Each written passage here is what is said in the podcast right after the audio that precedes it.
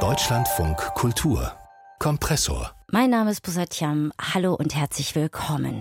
Am eindrücklichsten war ein Gespräch mit einem, einem Medienanwalt, der mir klar gesagt hat, ich solle nicht öffentlich darüber sprechen. Der Druck sei zu groß für mich, ich würde daran zerbrechen. Am Ende bin ich zum Schluss gekommen, dass er recht hat. Vor zehn Jahren hat Ex-Nationalspieler Thomas Hitzelsberger erstmals öffentlich gemacht nach seiner Karriere, dass er schwul ist. Seitdem hat sich in Deutschland kein Nationalspieler mehr geoutet. Heute ist eine Doku bei Amazon Prime erschienen und sie heißt Das letzte Tabu.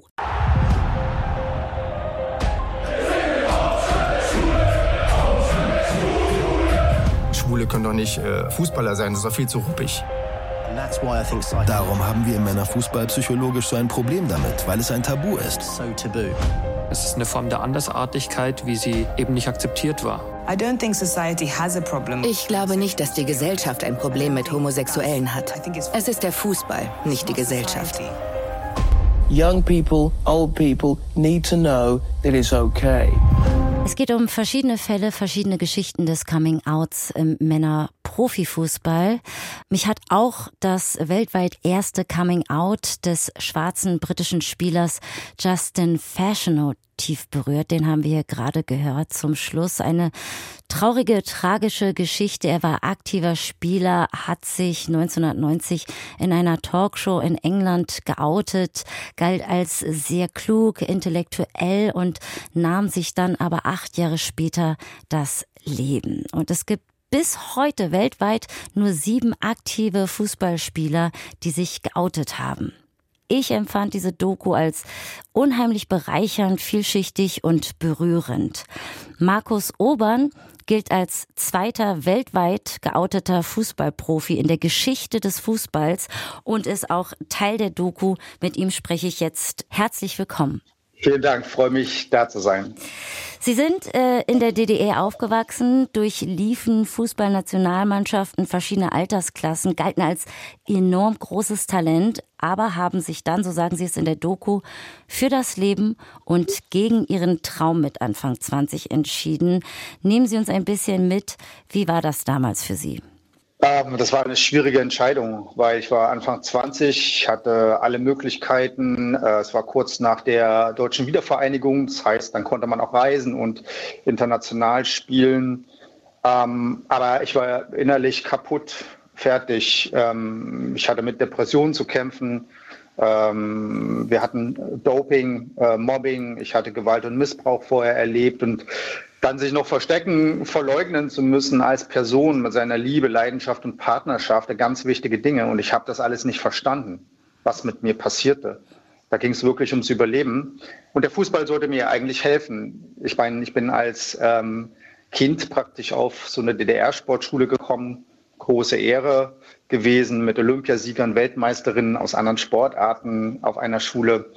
Toll, aber die Rahmenbedingungen waren so schlecht, ähm, trotzdem habe ich mich sieben Jahre da durchgekämpft. Ähm, und es wäre schöner gewesen, wenn ich mich hätte offen zeigen können, wie alle anderen auch, dass man sich verliebt, dann Liebeskummer hat, man mit Leuten sprechen kann. Aber niemand war da. Ich konnte mit niemandem sprechen. Und diese Isolierung, dieses Alleinsein, das war halt ganz schlimm und schwierig. Trotzdem durchgehalten, trotzdem Nationalmannschaft, kurz vorm Sprung in die zweite Bundesliga. Ich glaube, das ist gar nicht so schlecht äh, angesichts der Rahmenbedingungen.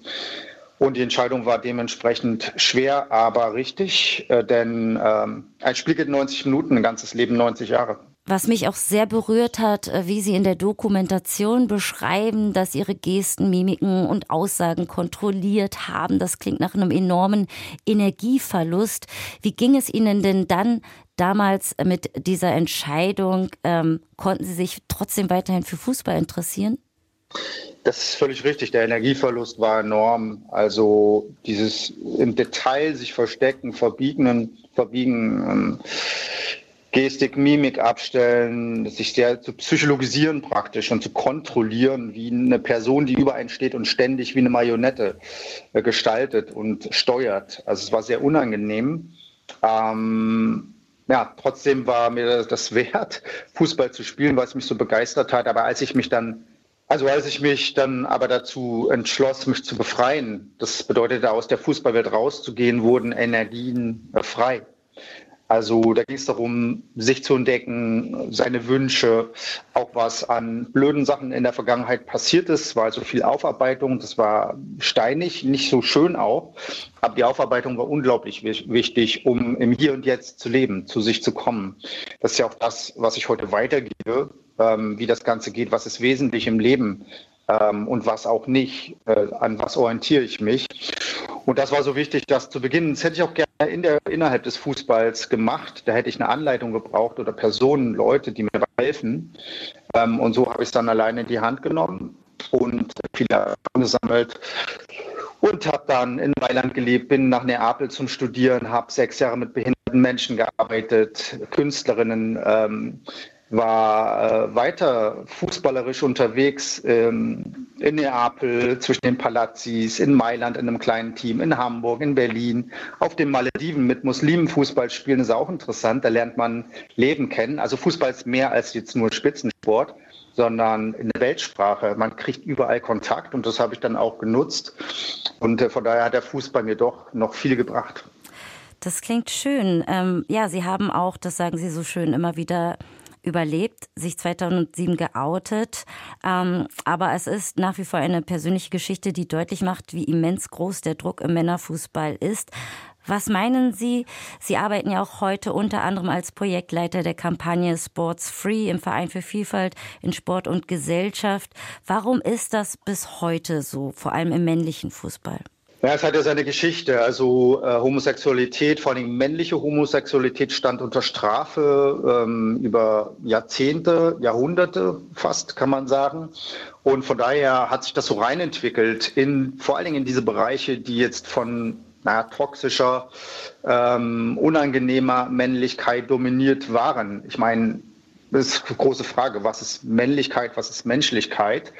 Und ja, diese tradierten Werte, Statussymbole, diese traditionellen Werte von früher, die halten sich länger, glaube ich.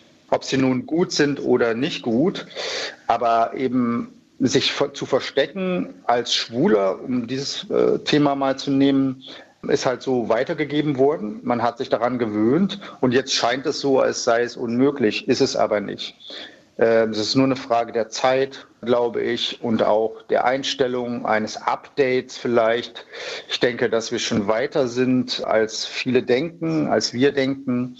Und dieses Update zu vollziehen, dass die Leute im Fußball auch äh, weiter dazu sind, weltoffener, ähm, fortschrittlich, kraftvoll und äh, viele auch überhaupt gar kein Problem mit äh, verschiedenen Liebesformen, sexueller Orientierung, Geschlechtsidentitäten haben.